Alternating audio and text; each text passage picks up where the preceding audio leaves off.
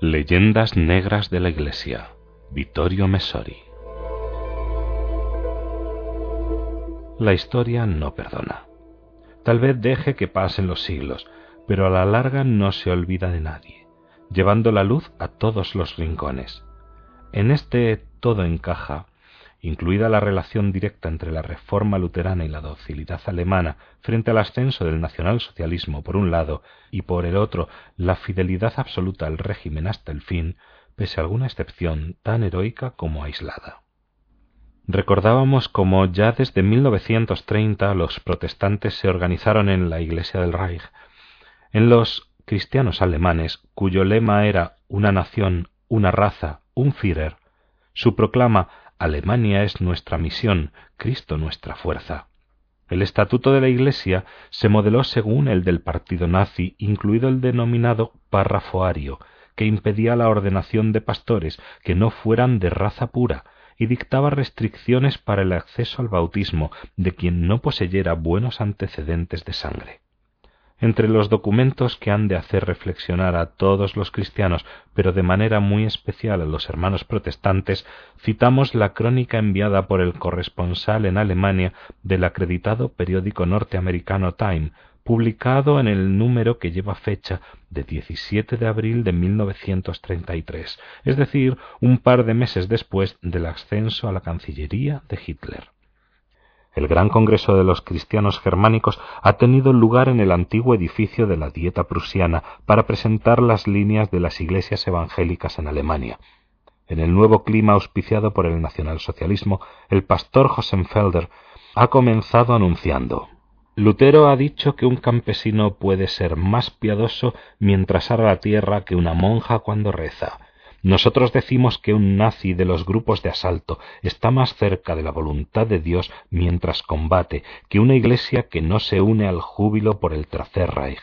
Alusión polémica a la jerarquía católica que se había negado a unirse al júbilo. El Time proseguía. El pastor doctor Wieneke Soldin ha añadido la cruz en forma de esvástica y la cruz cristiana son una misma cosa. Si Jesús tuviera que aparecer hoy entre nosotros, sería el líder de nuestra lucha contra el marxismo y contra el cosmopolitanismo antinacional. La idea central de este cristianismo reformado es que el Antiguo Testamento debe prohibirse en el culto y en las escuelas de catecismo dominical por tratarse de un libro judío. Finalmente, el Congreso ha adoptado estos dos principios. Uno, Dios me ha creado alemán. Ser alemán es un don del Señor. Dios quiere que combata por mi germanismo. 2. Servir en la guerra no es una violación de la conciencia cristiana, sino obediencia a Dios. La penosa extravagancia de los cristianos alemanes no fue la de un grupo minoritario, sino la expresión de la mayoría de los luteranos. En las elecciones eclesiásticas de julio de 1933, los cristonazis obtenían el 75% de los sufragios de parte de los mismos protestantes, que a diferencia de los católicos, en las elecciones políticas habían asegurado la mayoría parlamentaria al NSDAP, el Partido Nacional Socialista de los Trabajadores Alemanes.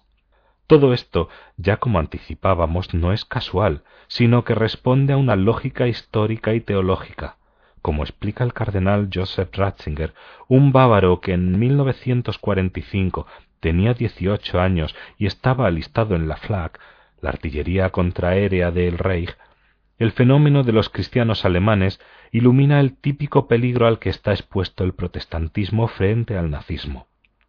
La concepción luterana de un cristianismo nacional, germánico y antilatino ofreció a Hitler un buen punto de partida, paralelo a la tradición de una Iglesia de Estado y del fuerte énfasis puesto en la obediencia debida a la autoridad política, que es natural entre los seguidores de Lutero. Precisamente por estos motivos el protestantismo luterano se vio más expuesto que el catolicismo a los halagos de Hitler. Un movimiento tan aberrante como el de los Deutschen Christen, cristianos alemanes, no habría podido formarse en el marco de la concepción católica de la Iglesia. En el seno de esta última, los fieles hallaron más facilidades para resistir a las doctrinas nazis. Ya entonces se vio lo que la historia ha confirmado siempre.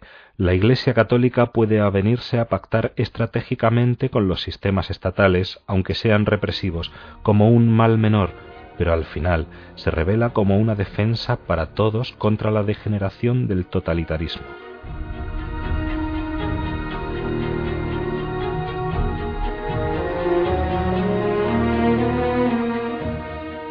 En efecto, por su propia naturaleza, no puede confundirse con el Estado, a diferencia de las iglesias surgidas de la Reforma, sino que debe oponerse obligatoriamente a un gobierno que pretenda imponer a sus miembros una visión unívoca del mundo.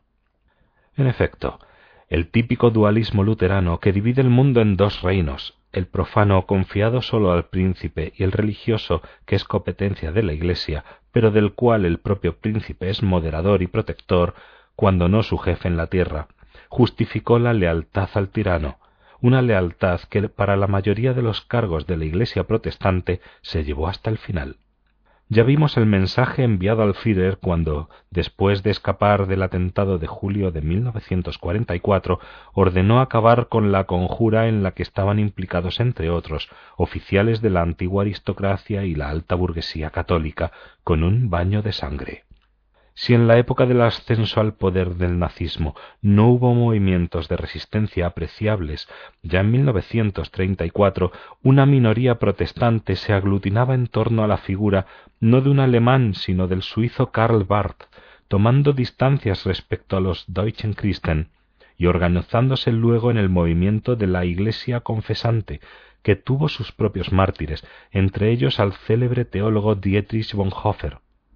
Sin embargo, como menciona Ratzinger, precisamente porque la Iglesia luterana oficial y su tradicional obediencia a la autoridad, cualquiera que fuera ésta, tendían a halagar al gobierno y al compromiso en servirlo también en la guerra, un protestante necesitaba un grado de valor mayor y más íntimo que un católico para resistir a Hitler.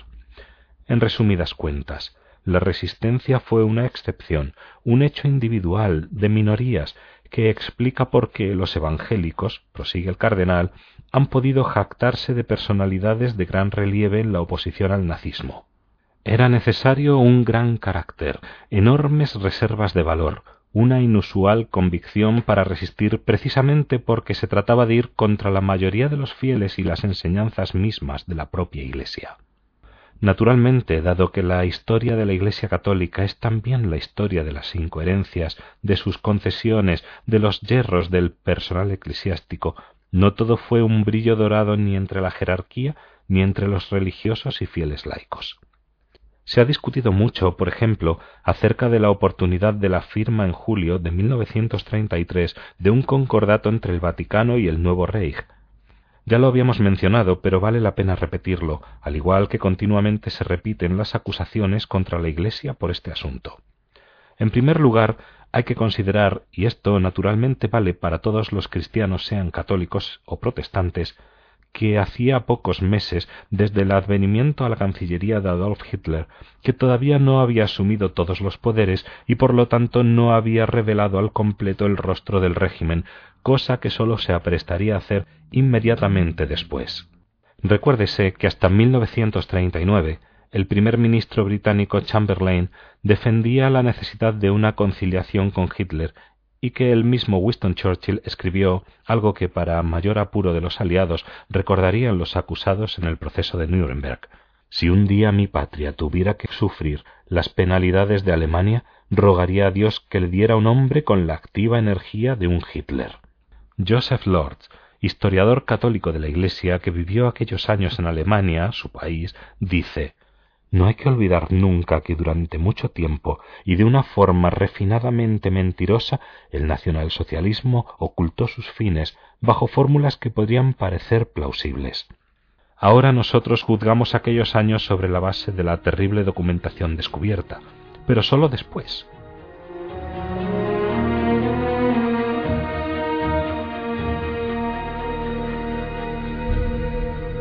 Como se demostró en el mismo proceso de Nuremberg, Solo muy pocos de los miembros de las altas esferas sabían lo que en realidad estaba sucediendo en los campos de concentración, para judíos, pero también para gitanos, homosexuales, disidentes o presos comunes, en su mayoría eslavos. Las órdenes para la solución final del problema judío se mantuvieron con total reserva que no tenemos ningún rastro escrito de las mismas, hecho que permite a los historiadores revisionistas poner en duda que hubiesen llegado a proclamarse. En cualquier caso, en lo referente al concordato de 1933, cabe señalar que no debía de ser un texto tan impresentable si, aunque con alguna modificación, todavía sigue vigente en la República Federal Alemana, limitándose casi a repetir los acuerdos firmados tiempo atrás con los estados de la Alemania democrática pre-nazi. Recuérdese también que en 1936, apenas tres años después del pacto, la Santa Sede ya había presentado al gobierno del Reich unas treinta y cuatro notas de protesta por violación del citado concordato. Y como punto final a aquellas continuas violaciones, el año siguiente, en 1937, Pío XI escribió la célebre encíclica Mit brennender Sorge.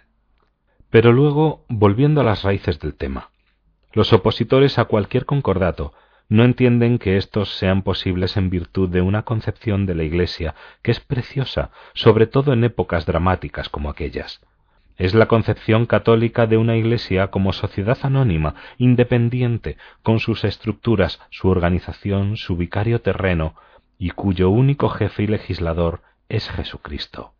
En resumen, una esperanza que toma realmente en serio la inaudita palabra del Evangelio, dada al César lo que es del César, a Dios lo que es de Dios. Es extraordinariamente importante el hecho mismo de que un gobierno, y más uno como el del Führer, acepte pactar con la Iglesia, estableciendo derechos y deberes recíprocos. Es el reconocimiento de que el hombre también tiene deberes con Dios, no sólo con el Estado. Es la afirmación de que el César no lo es todo, como casi llega a hacer el protestantismo con la sofocante creación de las iglesias de Estado, al menos en lo que concierne a los hechos. Pese a sus inconvenientes y pese como en el caso del nazismo a no ser siempre respetado, la mera existencia del concordato confirma que a la larga existe otro poder capaz de resistir y vencer al poder terrenal. Bien es verdad que, una vez declarada la guerra, el concordato de 1933 fue para Berlín poco menos que papel mojado. Sin embargo, recordó a los creyentes perseguidos que en Europa no sólo existía el omnipotente Tercer Reich, también existía la Iglesia romana, desarmada, pero temible hasta para el tirano, que por más que desafiara al mundo entero, no osó pedir a los paracaidistas que tenía situados en una Roma de la que había huido el gobierno italiano que rebasaran las fronteras de la colina vaticana.